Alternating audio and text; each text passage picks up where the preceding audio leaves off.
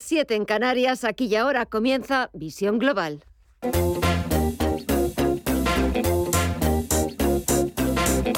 Esto es Visión Global con Gema González.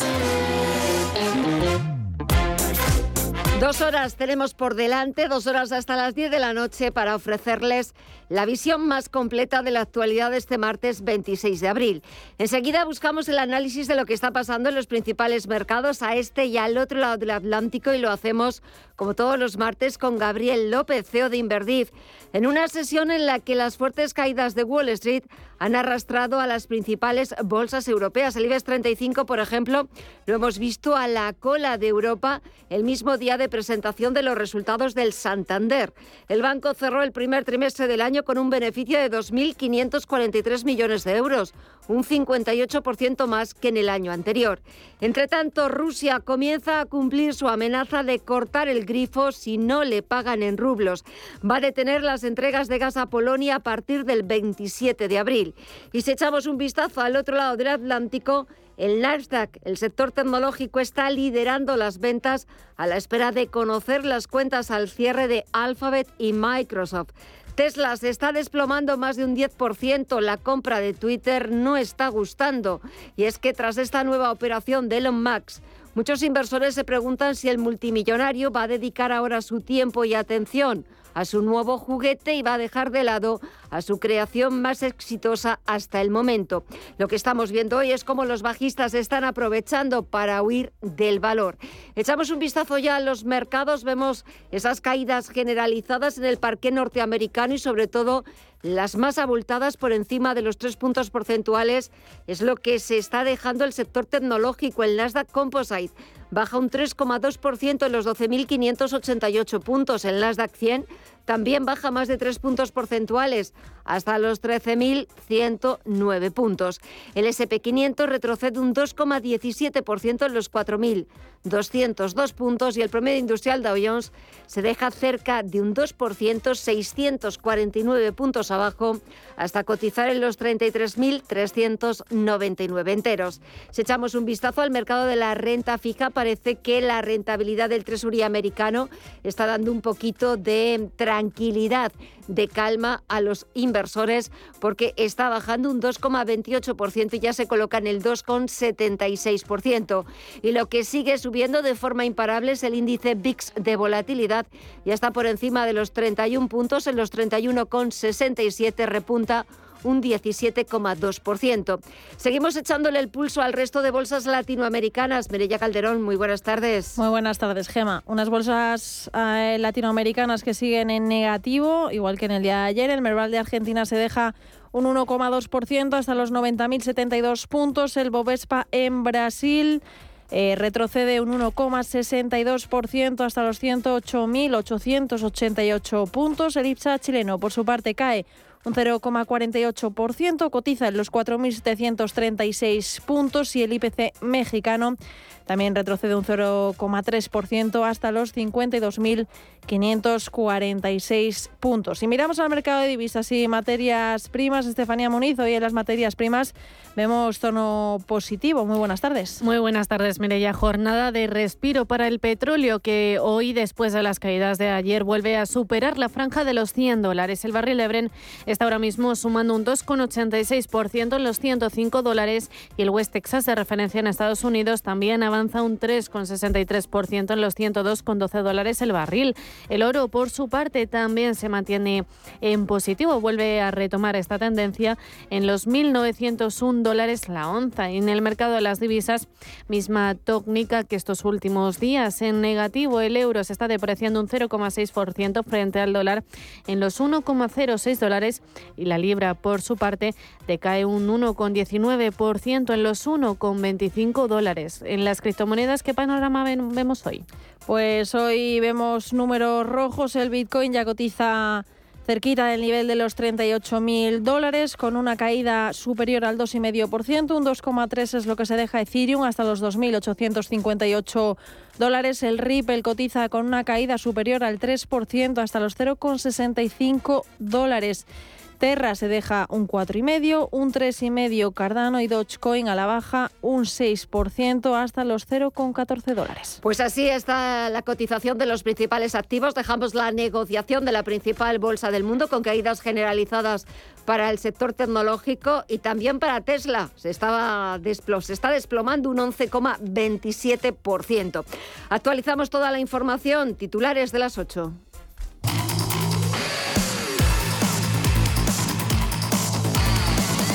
Empezamos con el acuerdo que han alcanzado España y Portugal con Bruselas para limitar el impacto del gas en los precios del mercado eléctrico. Después de que propusieran inicialmente limitarlo a 30 euros, el precio de referencia del gas se fijará en torno a 40 euros el megavatio hora desde la entrada en vigor del mecanismo. Después marcará un precio medio de 50 euros a lo largo de los 12 meses que esté en vigor. Según la vicepresidenta tercera y ministra para la Transición Ecológica, Teresa Rivera, todos los consumidores se verán beneficiados por este mecanismo de manera inmediata, especialmente los que están indexados al mercado diario.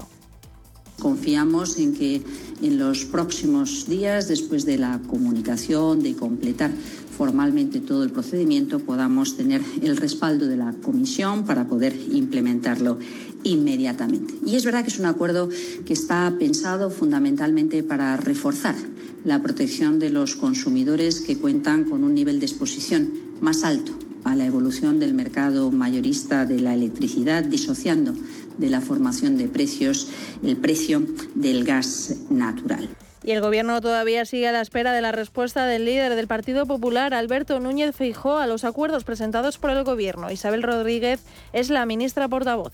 Es una propuesta la que le hizo entonces el presidente del Gobierno, que son 11 eh, consensos básicos, 11 acuerdos donde estamos esperando la respuesta eh, del señor Feijóo y esperamos tenerla porque algunos de ellos eh, tienen también un límite temporal que hemos de afrontar. Por tanto, sí esperamos de ese apoyo. Estudiamos, por supuesto, siempre todas las propuestas. De hecho, este proyecto de, de respuesta al plan de la crisis se hizo asumiendo estas respuestas. Es un plan que atiende a la ciudadanía y donde no se entendería que el nuevo Partido Popular no estuviera. En clave política, la presidenta del Congreso, Merichel Batet, ha propuesto una rebaja de las mayorías que se exigen para acceder a la Comisión de Secretos Oficiales. Bajando el listón de los tres quintos de la Cámara, 210 diputados a mayoría absoluta, 176, lo que ya permitiría abrir la puerta a Esquerra, Junts y Bildo al control del Centro Nacional de Inteligencia y las materias clasificadas. Batet ha defendido esta bajada a favor de la pluralidad que prevé la norma vigente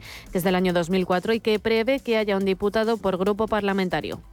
Les anuncio que he llevado hoy a la mesa y a la Junta de Portavoces una propuesta de nueva resolución para recabar el parecer favorable, de modo que la elección de los representantes de los grupos parlamentarios para formar parte de la misma pase a ser por mayoría absoluta.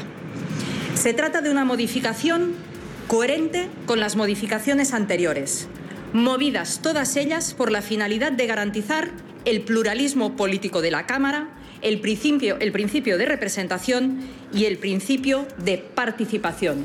Vamos con lo que se ha gastado la Seguridad Social en el pago de las pensiones contributivas en abril, más de 10.798 millones de euros, un 4,9% más. El departamento que dirige José Luis Escriba estima que el gasto en pensiones se ha situado en el 11,9% del PIB en el cuarto mes del año, porcentaje inferior al de 2020, que fue del 12,4% del PIB y también más bajo que el de 2021. De los 10.798 millones de euros que se dedicaron en abril al abono de las pensiones contributivas, el 72,3% se destinaron al pago de las pensiones de jubilación, que sumaron un importe de 7.807 millones. Y el Gobierno ha acordado este martes restringir sus relaciones con el Ejecutivo Central a mínimos hasta que se esclarezcan las denuncias de presunto espionaje a más de 60 independentistas con el software Pegasus. Entre los que estaría el propio presidente de la Generalitat, Pere Aragonés. También esperan que se depuren responsabilidades por un caso por el que planean emprender acciones legales a todos los niveles.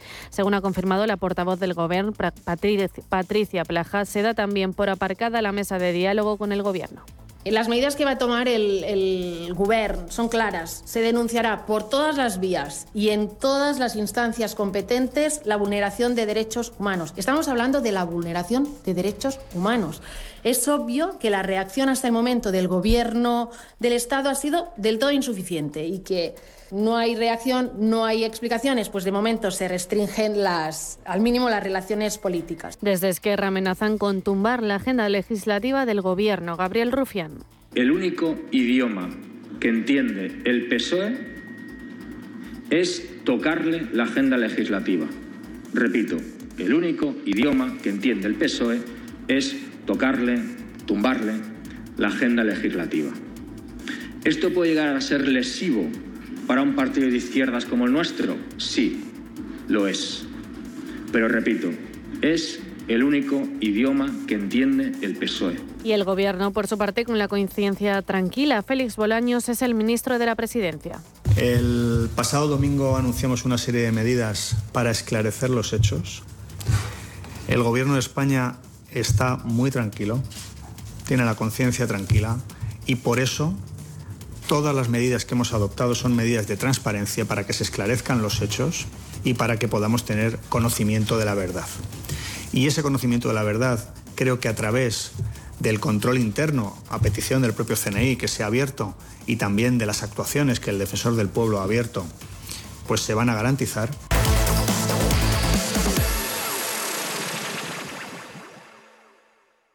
Si caminas solo, irás más rápido. Si caminas acompañado, llegarás más lejos. Luna Sevilla es su asesor patrimonial de referencia. Prestando nuestros servicios como agentes de Caser Asesores Financieros, somos una empresa con amplia experiencia profesional y una clara apuesta por la formación de calidad, la información transparente y objetiva y por el asesoramiento financiero personalizado y continuado. Si desea más información, visite lunasevilla.es llámenos al 91 762 3442. Probar saltamontes fritos en un mercadillo o hacerte un selfie con una iguana. Porque hay cosas que solo las vives volando. Vuelve Time to Fly de Air Europa. Europa desde 25 euros. Caribe, Centro y Sudamérica desde 279 euros. Precios por trayecto y cambios flexibles para volar en 2022. Air Europa. Tú decides. ¿Te interesa la bolsa? Compra y vende acciones o ETFs con 0 euros de comisión hasta 100.000 euros al mes con XTB. Vente al broker mejor valorado por sus más de 400.000 clientes según Investment Trends y al mejor broker para operar según Rankia. XTB.es. Riesgo 6 de 6. Este número es indicativo del riesgo del producto, siendo 1 indicativo del menor riesgo y 6 del mayor riesgo.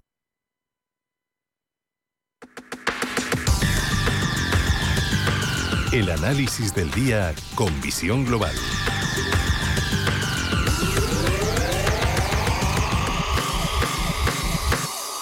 Y saludamos ya a Gabriel López, CEO de Inverdif. Muy buenas tardes, Gabriel.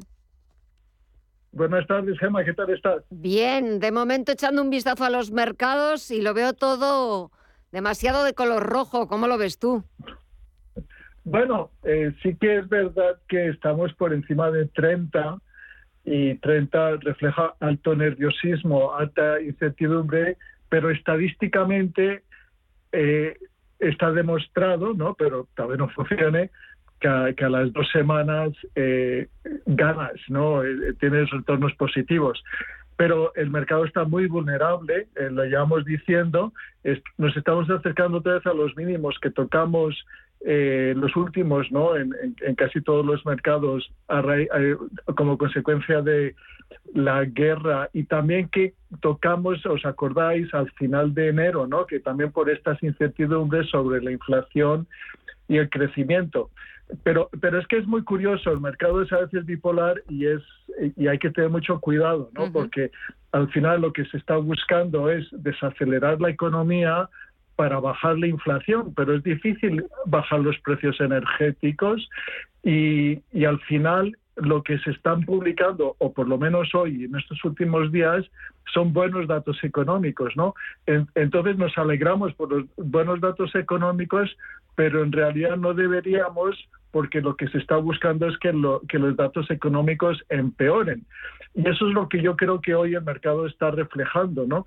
Eh, que vamos a tener una desaceleración importante y que eso se va a reflejar en el crecimiento de los beneficios empresariales, pero no creo que lleguemos a una recesión, ¿no? que son dos trimestres con crecimiento negativo, y si llegamos a ese punto, pues se descuenta que pueda suceder pues a final del año que viene.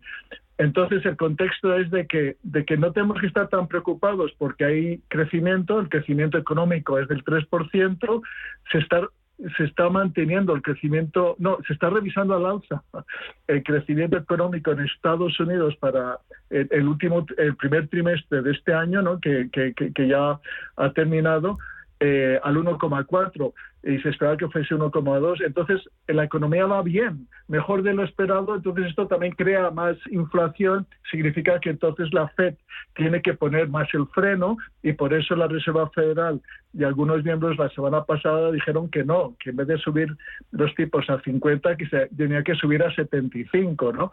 Y ahí fue cuando empezó esta dinámica negativa del mercado, ¿no?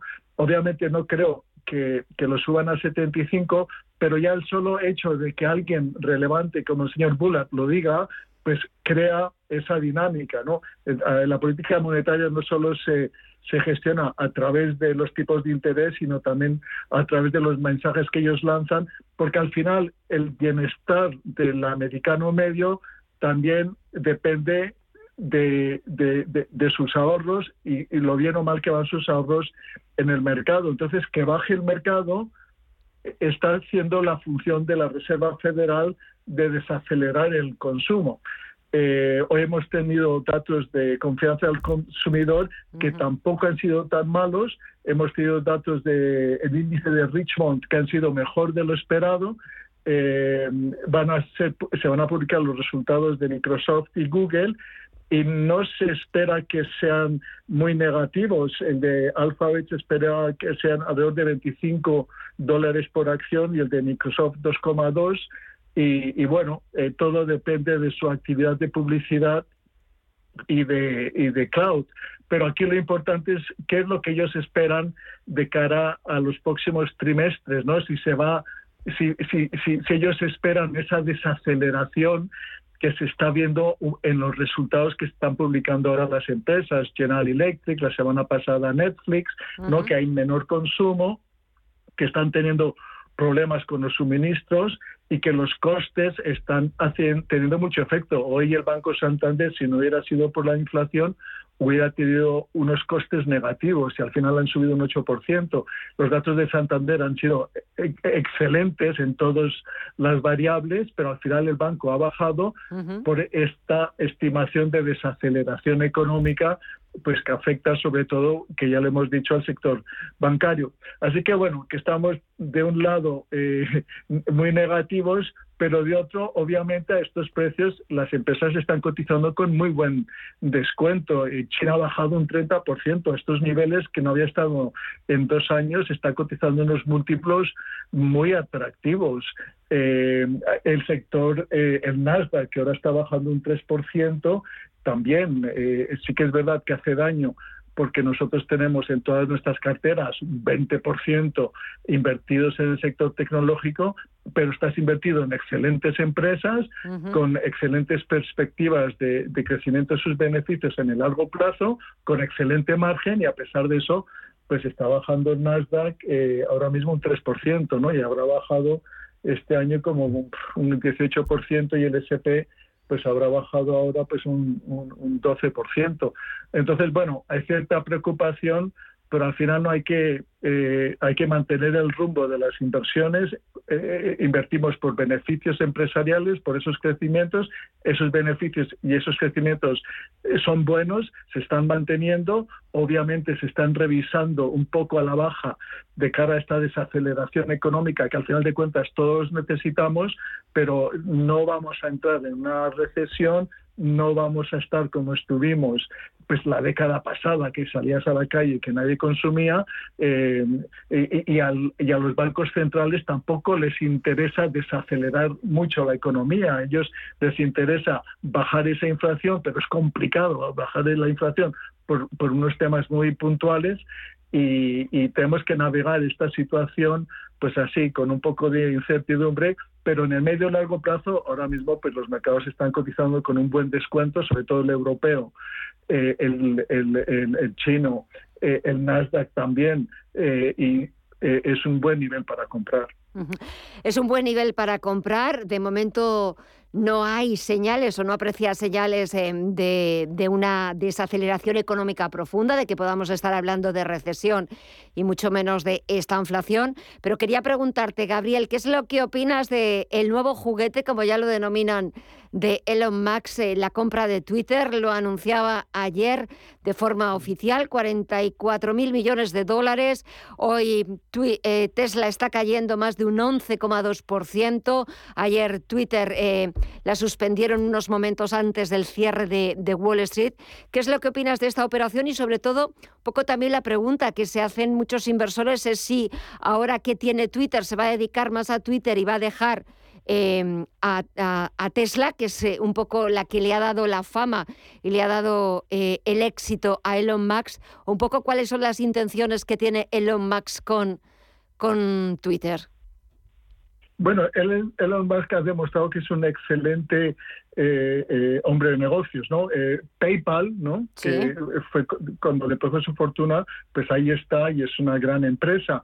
Empezó con Tesla, dormía en las propias instalaciones cuando la empresa iba mal, estuvo durmiendo ahí tres años y mirad lo que ha eh, se ha traducido, ¿no? Es un genio para el tema de la inteligencia artificial, eh, todos estos eh, cohetes espaciales es todo automático, ¿no? Entonces, su capacidad de transformación de cualquier empresa a las nuevas tecnologías es alta, Twitter se quedó un poco de, se ha quedado desfasada, no ha cambiado nada desde los últimos 10 años los bots, los perfiles falsos son los que les hace mucho daño para el tema de la, del marketing, ¿no? de la publicidad y no crecían. Eh, y entonces él dice que eso lo va a controlar, quiere que todo el mundo tenga la oportunidad de hablar y de, dar sus opiniones, incluidos el señor Trump, que eso puede también incrementar eh, la participación eh, de los usuarios. Y al final el precio que está pagando, o según los analistas, es un excelente precio,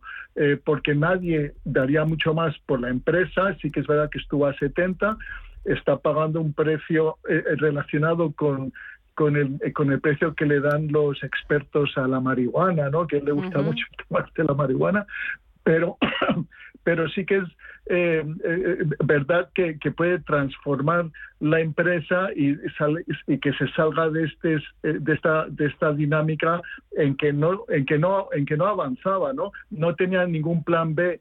Twitter al final han tenido que negociar porque él consiguió la financiación tres veces la financiación necesaria y al final sí que va a depositar, depositar como garantía parte de su posición en, Tesla, pero tampoco es relevante y pueden ser buenas noticias eh, para, Twitter, para los, los que se puedan quedar en Twitter o no, es un excelente precio de, de venta y, y, esperemos pues que transforme Twitter y que todos nos beneficien y que nos beneficiemos todos de ello. Fíjate, estoy viendo eh, en Twitter la, portada de la revista Time, en la que por supuesto, claro, sale el protagonista. Es el señor Elon Musk mirando como directamente a la cámara al espectador y lleva en la mano una jaula de oro donde hay metidos muchos pajaritos azules, que es el emblema de Twitter, y titula la revista en lo que todo el mundo se ha equivocado respecto a Elon Musk. Ese es el título y la portada de la revista Time como muy significativa de este movimiento empresarial que es verdad sobre el que se venía rumoreando en los últimos días, en las últimas semanas, sobre si el señor Max iba a ser capaz de conseguir esa financiación. Como tú muy bien recordabas, la ha conseguido hasta en tres ocasiones, la ha puesto encima de la mesa y Twitter ya es suyo. Gabriel López, CEO de Inverdif, como siempre, muchísimas gracias por el análisis completísimo, por echar un vistazo a los mercados en general y por ver un poquito, por adelantarnos a esa reunión de la próxima semana de la Reserva Federal, esa reunión del Comité de Mercado Abierto de dos días que comenzará el próximo martes, pero hasta el miércoles no conoceremos la decisión que tomen Powell y sus chicos sobre la política monetaria. Este, encima de la mesa está esa subida de 50 puntos básicos, ya lo ha dicho incluso el mismísimo presidente de la Reserva Federal. La cuestión será ver si solo se van a quedar en 50 puntos básicos o si van a ser un poquito más agresivos, si van a ser más halcones y va a ser de 75 puntos básicos. Lo veremos el próximo miércoles a las 8 de la tarde la decisión, 8 y media de la tarde hora española, la rueda de prensa que ofrecerá el señor Powell. Hasta entonces, Gabriel, que pases muy buena semana, cuídate mucho y hasta la próxima. Un fuerte abrazo y Gracias, y gracias a ti. Hasta, pronto. Chao.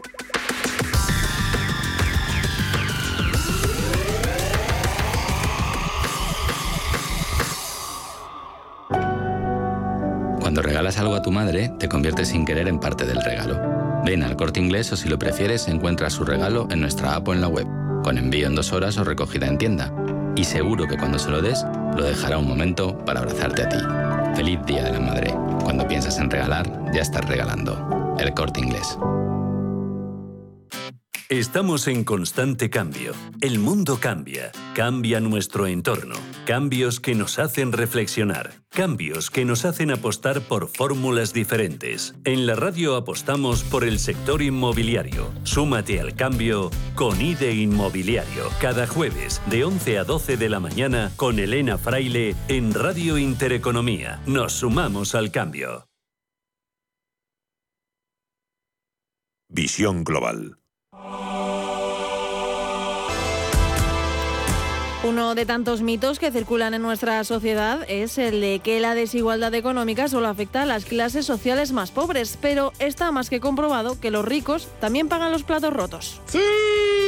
La desigualdad económica es perjudicial para la sociedad en general y para los más ricos en particular. De hecho, el término junto al de cambio climático son citados como unos de los peligros existenciales para la democracia liberal y el actual modelo económico, principalmente porque tensiona las sociedades, las polariza, genera desafección hacia el sistema y puede ser el caldo de cultivo de diferentes populismos y totalitarismos. Para muchos expertos, la desigualdad es un fenómeno hasta cierto punto inevitable en las economías modernas y que se produce principalmente por las disonancias en cuanto a los procesos económicos de intercambio y de relación, según Eduardo Irastorza, profesor de OBS Business School.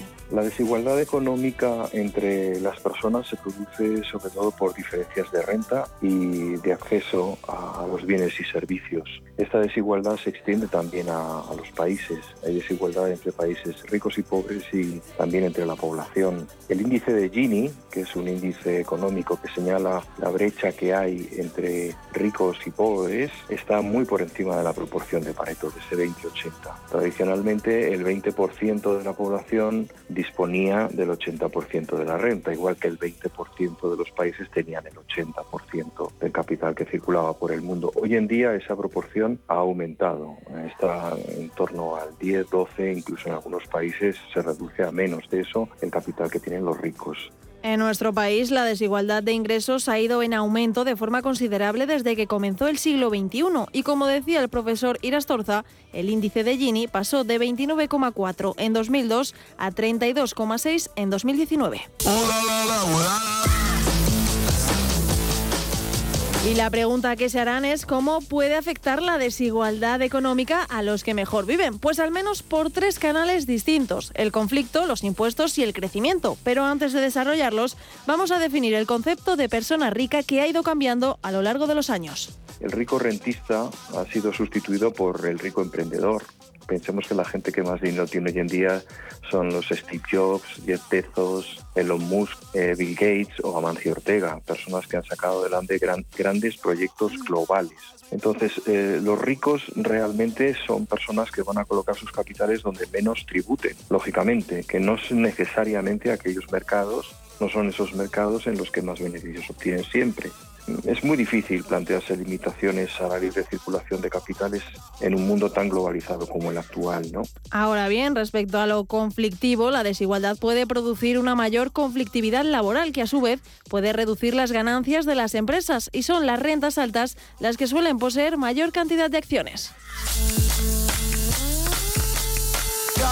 Por otro lado, la desigualdad también puede afectar por la vía de los impuestos, y es que es probable que los partidos políticos ofrezcan en sus programas subir los impuestos existentes o crear algunos nuevos, sobre todo que afecten a las rentas más altas. Y con respecto al crecimiento, los trabajos de investigación que se han llevado a cabo muestran que la desigualdad de oportunidades reduce el crecimiento económico, mientras que la desigualdad de esfuerzo aumenta el crecimiento. Pero no solo afectaría en esas tres vertientes a las rentas más altas, y es que hay que tener en cuenta que los países más desequilibrados socialmente tampoco son demasiado amables para la vida de las personas con mayor riqueza, por lo que la desigualdad hace que los ricos pierdan parte de su libertad que no se compra con dinero. Y en la parte de la salud, un estudio de la epidemióloga Kate Pickett destaca que la desigualdad en un país hace vivir menos y peor a los ricos, porque la salud empieza por el bienestar mental y en sociedades muy desiguales el nivel de estrés y ansiedad es mucho más alto que en las más justas.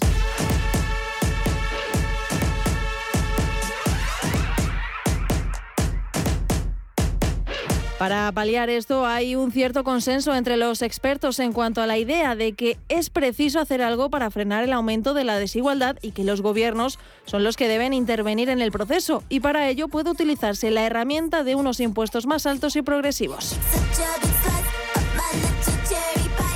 Mediante este tipo de soluciones se pueden financiar estados de bienestar donde los servicios públicos y el gasto social consigan paliar las brechas entre unas clases y otras, pero no siempre es fácil de convencer a los que más tienen de que colaboren en su justa medida.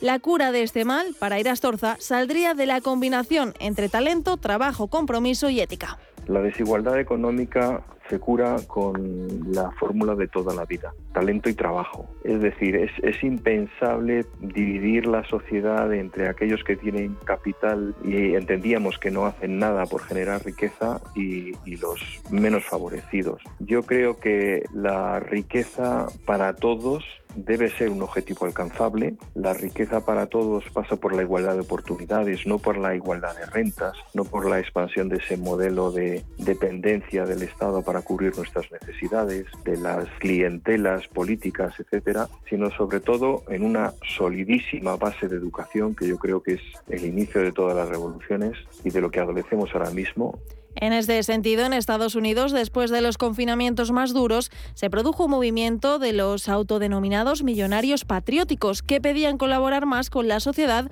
a través de un texto que decía, hoy nosotros, los millonarios y multimillonarios que suscribimos esta misiva, pedimos a nuestros gobiernos que nos aumenten los impuestos inmediatamente, sustancialmente y permanentemente, por lo que quizá no esté todo perdido.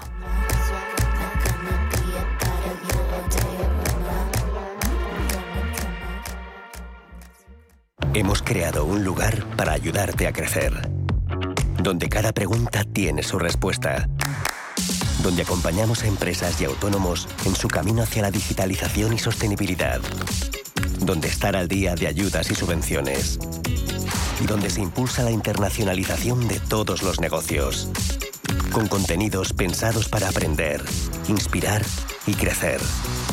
Santander Impulsa Empresa, el lugar para avanzar. ¿Quieres descubrir el futuro de la edificación? Te esperamos en Rebuild, la cita profesional para arquitectos, promotores y constructores que quieren impulsar sus proyectos a una nueva dimensión. Del 26 al 28 de abril en IFEMA, más de 350 marcas presentarán las últimas tendencias en construcción industrializada, tecnología y sostenibilidad, junto al Congreso Nacional de Arquitectura Avanzada y Construcción 4.0, con expertos de la talla de Ricardo Bofill, Zaha Hadid Architects, Biark Ingels Group, Iñaki Ábalos, entre muchos otros. Consigue tu entrada en rebuildexpo.com y nos vemos en IFEMA del 26 al 28 de abril. Información internacional.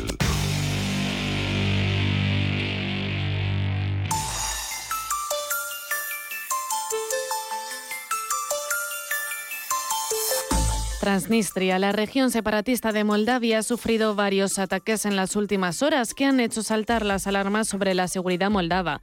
La región se ha llenado de personas desorientadas y sirenas. Concretamente han sufrido tres atentados contra infraestructuras e instituciones de la República, incluidas torres de comunicación y una base militar. El territorio se encuentra entre Moldavia y Ucrania, donde persiste uno de los vestigios geopolíticos más desconocidos de la Guerra Fría.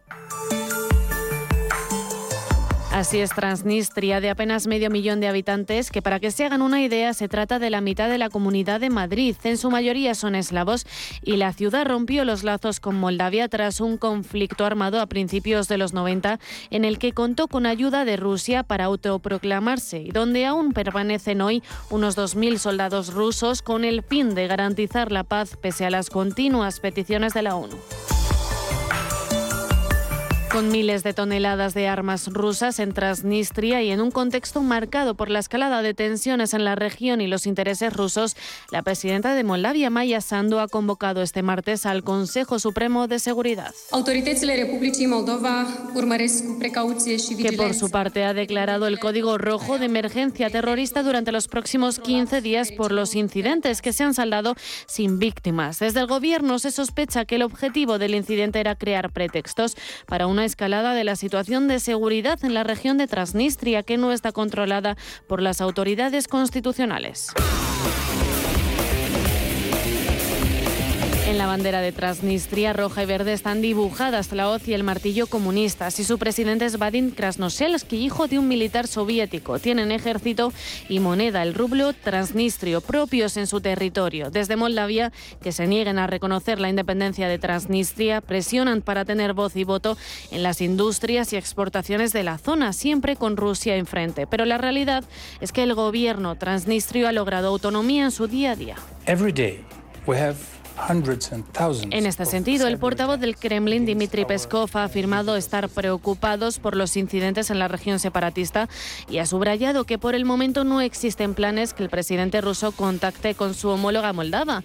El mundo mira tenso hacia Rusia después de que el ministro de Exteriores, Sergei Lavrov, haya puesto sobre la mesa la posibilidad de una tercera guerra mundial. Desde Europa también se muestran preocupados por la situación que se ha desencadenado y sobre todo por su vínculo con el gobierno ruso y su importante posición geoestratégica.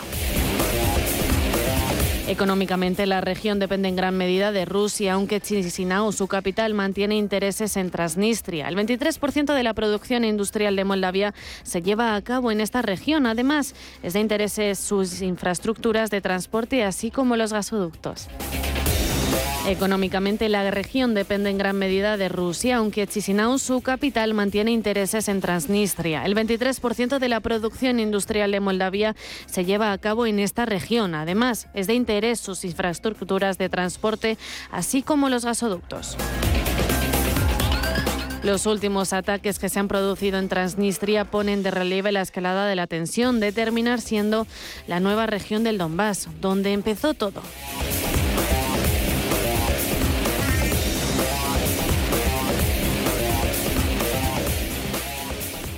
Radio Intereconomía. Una excelente plataforma para anunciar tu empresa, con una audiencia exclusiva, con poder adquisitivo medio alto y que sabe lo que quiere. Teléfono 919992121 y en comercial arroba intereconomía.com. Radio Intereconomía, la radio de las empresas.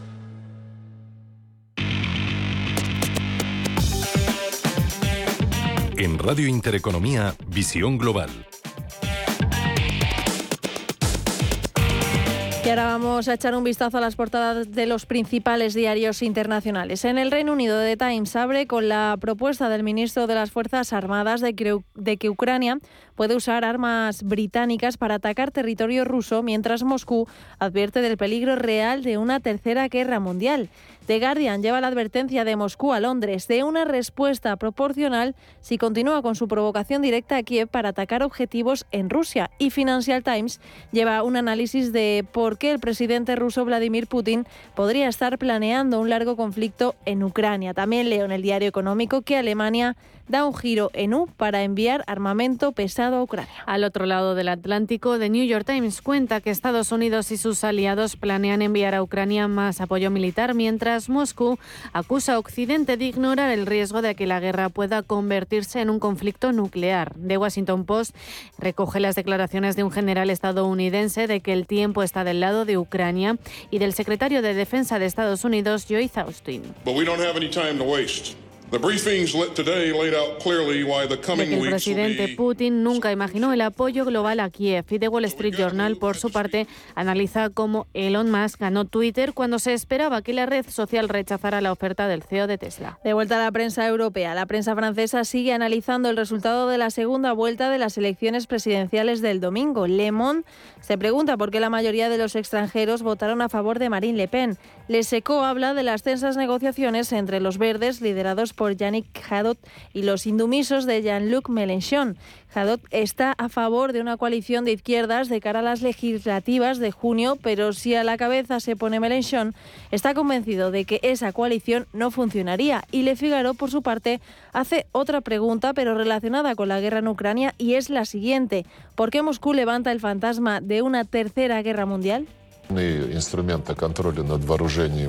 En Alemania, el Frankfurter Allgemeine destaca en su portada la reunión de más de 40 países occidentales en Rapstein con un único objetivo, ayudar a Ucrania a ganar la guerra. Terminamos este repaso por la prensa latinoamericana. El Clarín argentino cuenta que en el gobierno admiten que no habrá paz hasta que hablen el presidente Alberto Fernández y la vicepresidenta Cristina Kirchner. Y sobre el mercado cambiario, la tensión continúa y el dólar, blue repunta hasta los 210 dólares. En México, el Universal lleva al subsecretario de Salud, Hugo López Gatel, diciendo que ya no es imprescindible el uso de las mascarillas. En este momento ya no es imprescindible el uso del cubrebocas. De que puede ser útil usarlo en espacios cerrados, desde luego quien lo tenga tendrá menor probabilidad de transmitirlo. El espacio cerrado sería por el momento el último elemento donde se necesita utilizar. El espacio abierto desde hace varias semanas dijimos es aún menos necesario utilizarlo. Y el brasileño Globo destaca que la jueza, del Supremo Tribunal Federal del país ha dado un plazo de 10 días para que el presidente Jair Bolsonaro explique el decreto que indulta al diputado Daniel Silveira, que había sido condenado a ocho años y nueve meses por amenazar a ministros del Poder Judicial y pedir el cierre de la Corte, el Parlamento y promover una intervención militar.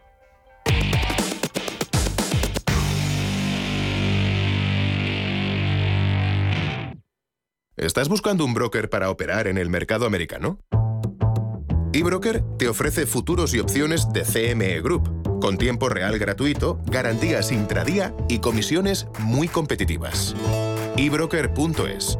El broker español, especialista en derivados. Producto financiero que no es sencillo y puede ser difícil de comprender.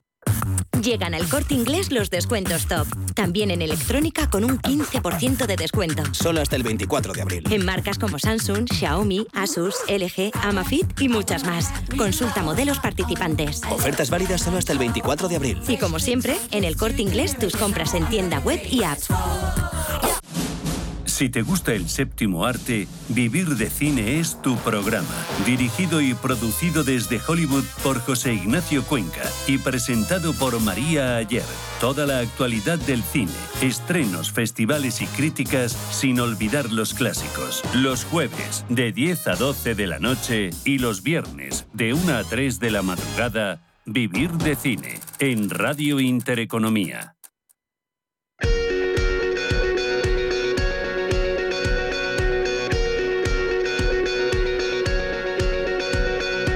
En Visión Global, la entrevista del día.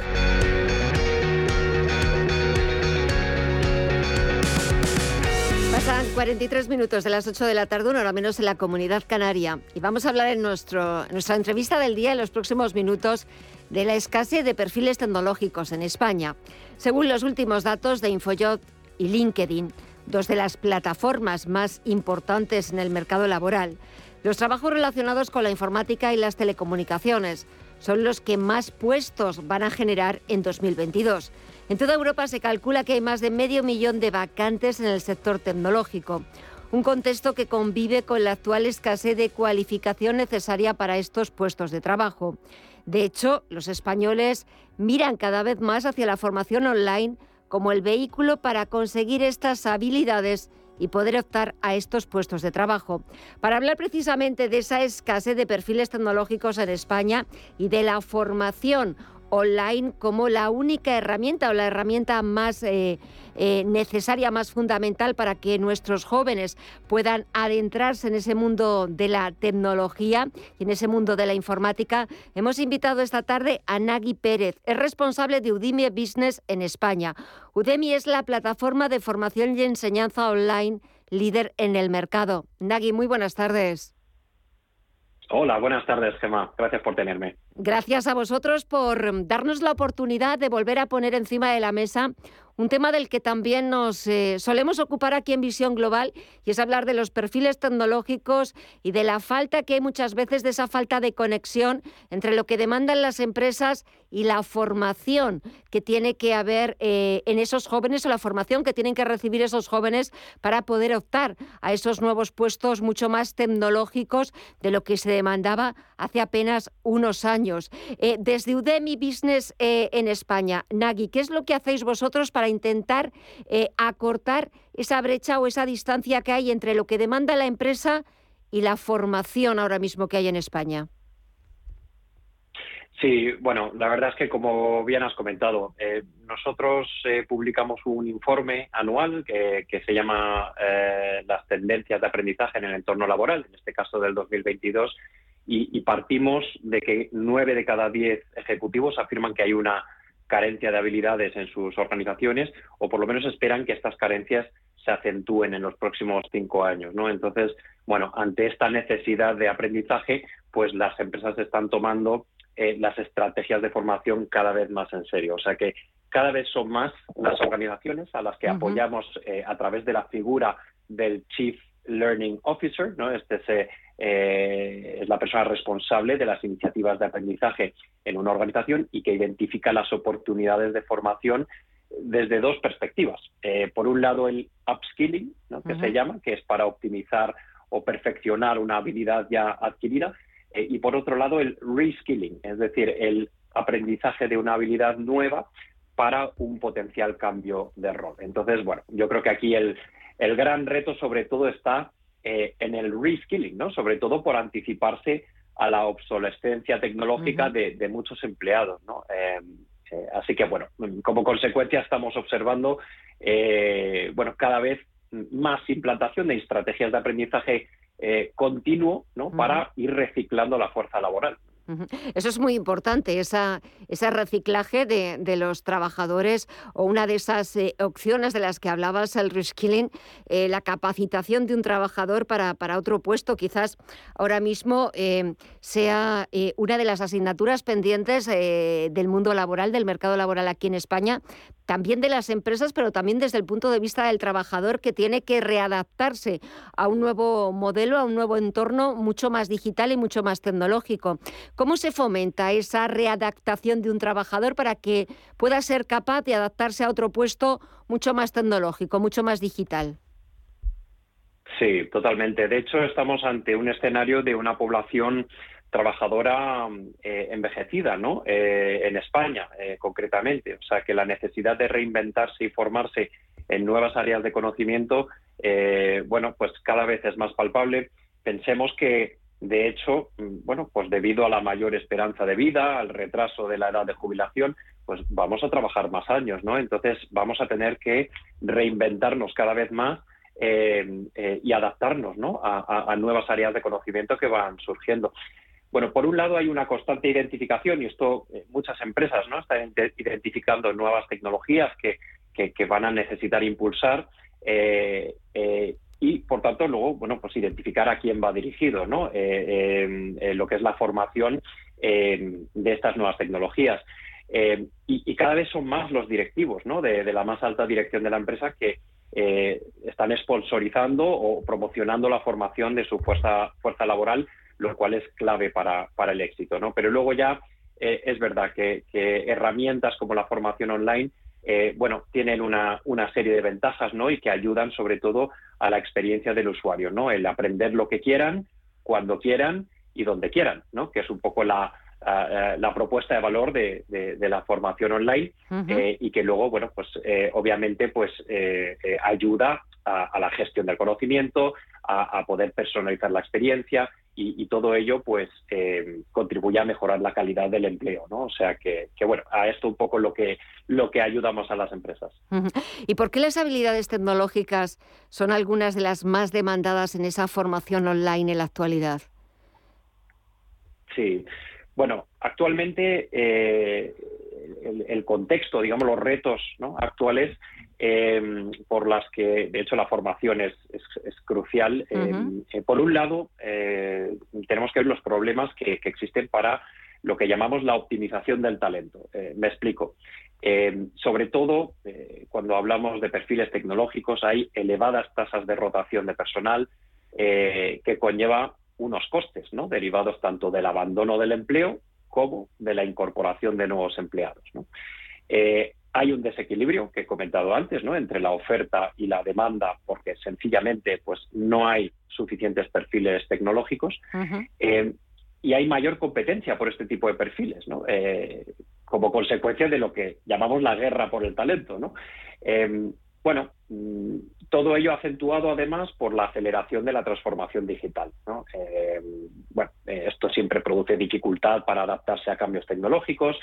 Eh, todos sabemos que las tecnologías cambian evolucionan de, forma exponencial y lo cual crea constantes carencias de habilidades, y esto, pues obviamente puede tener un impacto directo en la pérdida de productividad. O sea que de ahí la importancia, Si a esto además le, añadimos el, contexto actual de modelos de trabajo en remoto eh, e híbridos, pues claro, pues eh, dan lugar también pues a, empleados que a lo mejor pues eh, participan menos, tienen menor compromiso, hay menos colaboración, menos productividad que he comentado antes, ¿no? Entonces, bueno, por eso es, es, crucial, ¿no? Para las empresas el, el enfocar las estrategias de aprendizaje y sobre todo alinearlas a sus objetivos de negocio. Y dentro de, de, Udemy, de la plataforma de formación y enseñanza online, líder en el mercado, eh, ¿qué tipo de cursos ofrecéis y hacia qué perfiles tecnológicos os dirigís? Porque me imagino que dentro de pues, todas las carreras o las posibilidades laborales dentro del mundo de la tecnología, de las telecomunicaciones, de la informática, del mundo digital, habrá distintos perfiles, distintos em, eh, modelos. Eh, ¿Cuáles son los que más están causando furor y los que más están demandando las empresas? No sé si Big Data o ya se ha quedado eso algo desfasado, inteligencia artificial, relacionados con, con cloud, con la nube, no sé, cuéntanos. Totalmente. Eh, eh, vas bien encaminada por lo que, por lo, bueno, por, por alguna de las competencias que has ido nombrando, ¿no? Eh, bueno, lo que podemos ver en cuanto a la actividad de los usuarios en la plataforma online de Udemy, en nuestro último informe vemos que la habilidad más demandada, por lo menos en España, ¿no? En los primeros meses de, de 2022 es el desarrollo web, ¿no? Hay distintos programas de, de, vamos, lenguajes de programación ¿no? que, que, están experimentando un crecimiento Em, eh, destacable, em, seguido curiosamente de, habilidades relacionadas con los recursos humanos, em, que ha experimentado un crecimiento eh, más concretamente el 74%. O sea que, eh, bueno, con esto observamos especial foco en la búsqueda del, del bienestar y el éxito de los empleados eh, con el objetivo de retener ese talento. Em, y bueno, y en tercer y cuarto lugar, bueno, distintos lenguajes de programación. Em, bueno, no muy alejado de lo que se demanda en el resto del mundo. ¿no? A esto añadimos, pues a lo mejor eh, habilidades de computación en la nube, eh, has comentado la ciencia de los datos, efectivamente, operaciones IT, ¿no? cada vez hay más profesionales que quieren certificarse en tecnologías como Microsoft, AWS, Google, em, eh, y el desarrollo de software, ¿no? O sea que, bueno, mm, todos estos cursos, pues, eh, eh, están cubiertos, digamos, en el catálogo de, Udemy y no debemos ceñirnos solamente a las tecnológicas, ¿no? Em, ahora últimamente se habla mucho de lo que llamamos las power skills, ¿no? Definidas como aquellas que empoderan a los empleados en el trajo y aquí sí que se acentúa el crecimiento en aquellas relacionadas con la comunicación, eh, el trabajo en equipo, eh, el liderazgo y la gestión de las personas, que cada vez es más complicado ahora con, modelos de, trabajo en, remoto, ¿no? Eh, y la productividad. ¿no? Todo eso bueno, digamos en resumen, es, lo que vemos que, se demanda en la plataforma eh, eh, y que, bueno, obviamente pues hay otras no menos importantes como la gestión de proyectos, ¿no? la experiencia del usuario, el diseño, las finanzas, que siempre suelen ser una constante ¿no? en la demanda en, plataformas como Udemy. Y con el resto de, de, socios europeos, no sé si podemos hacer una comparativa de en cuanto a esa formación especializada, esa búsqueda de perfiles tecnológicos respecto a nuestros vecinos en Europa. No sé si hay alguna comparativa de ver si estamos también a la cabeza, si vamos en el buen camino, todavía nos falta dar algunos pasitos. Bueno, la verdad es que en temas de formación eh, vamos muy alineados con lo que se demanda en el resto de países europeos y de hecho eh, hay una muy buena actividad ¿no? en cuanto a usuarios que provienen específicamente de, España eh, eh, en cuanto a la conexión ¿no? de, lo que es la formación online, consumo de cursos. ¿no? Entonces, más que una comparación, pues sí que hay distintos elementos que hacen que estos perfiles eh, eh, bueno, pues eh, tengan el mismo comportamiento, ¿no? Por lo menos en, en Europa, yo creo que también, como en el resto del mundo, vemos que los perfiles tecnológicos son especialmente autodidactas, vamos, leemos en muchos informes que, que por ejemplo, ¿no? hay, hay, hay muchos desarrolladores ¿no? de software que deciden formarse y aprender por su cuenta y hay, hay un gran porcentaje, ¿no? Que, que, bueno, pues que ni siquiera ha terminado sus estudios eh, o que se ha graduado con un título, pero que, bueno, pues adquieren esas habilidades por, otros medios, ¿no? Em, y esto es así porque es que el éxito de sus proyectos dependen de, directamente de la formación, ¿no? Entonces estos son elementos que, que vemos, ¿no? Son tendencias que vemos en común eh, con otros países y que, y que, bueno, desde luego en España no, no se queda atrás. La verdad es que hay el consumo de, formación online eh, es destacable en España. Nada, me queda menos de un minuto, pero ahora que te estaba escuchando, Nagui, no sé si preguntarte también si hay alguna diferencia. Hablábamos antes de esa brecha entre los, los perfiles que demandaban las empresas y la formación, y entre chicos y chicas, ¿las chicas también nos movemos hacia el mundo digital?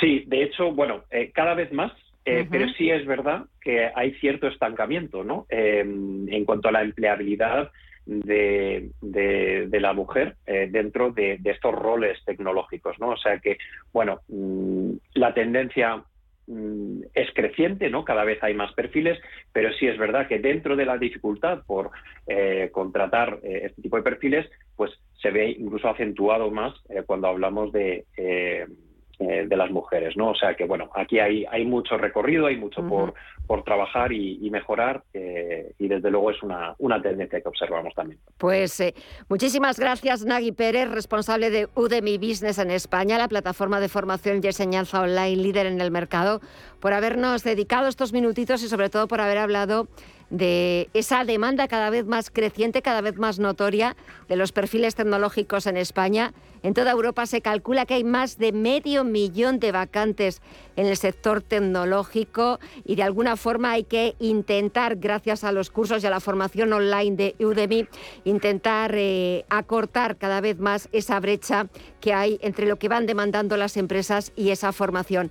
Nagui, ha sido un verdadero placer. Muchísimas gracias y hasta pronto. Un fuerte abrazo. Un placer. Un abrazo.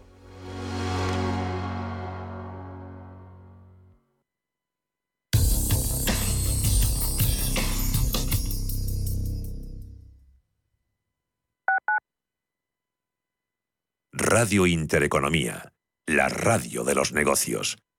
Hasta que conocí Renta Garantizada, más que tener una casa para alquilar tenía una preocupación cada mes. Pero ellos encontraron el mejor inquilino, se ocupan de todas las gestiones y me garantizan el cobro de la renta cada mes, pase lo que pase. Alquila tu casa con todas las garantías. Infórmate en el 910 1095 o en rentagarantizada.es.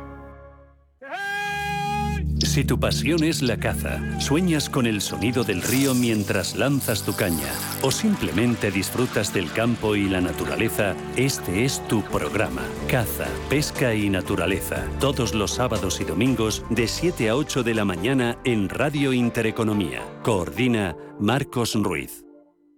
Prístino es una casa de comidas contemporánea situada en el Paseo de Eduardo Dato 8 de Madrid. Nuestra carta incluye platos madrileños tradicionales y se completa con sugerencias del día, carnes y pescados, callos, verdinas, potajes, pisto, rabo de toro. Contamos con una amplia terraza. Prístino, Eduardo Dato 8. Reservas en el 91 737 3640 y en restaurantepristino.com.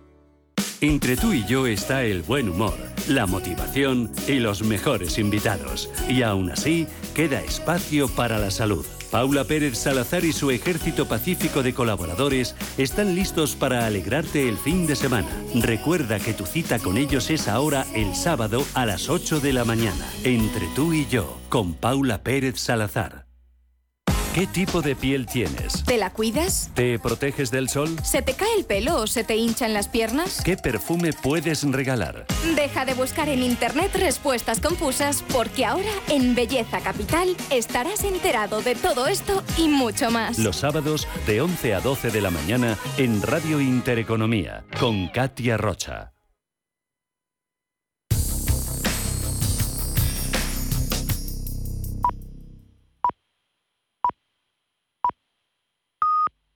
Son las 9 de la noche, las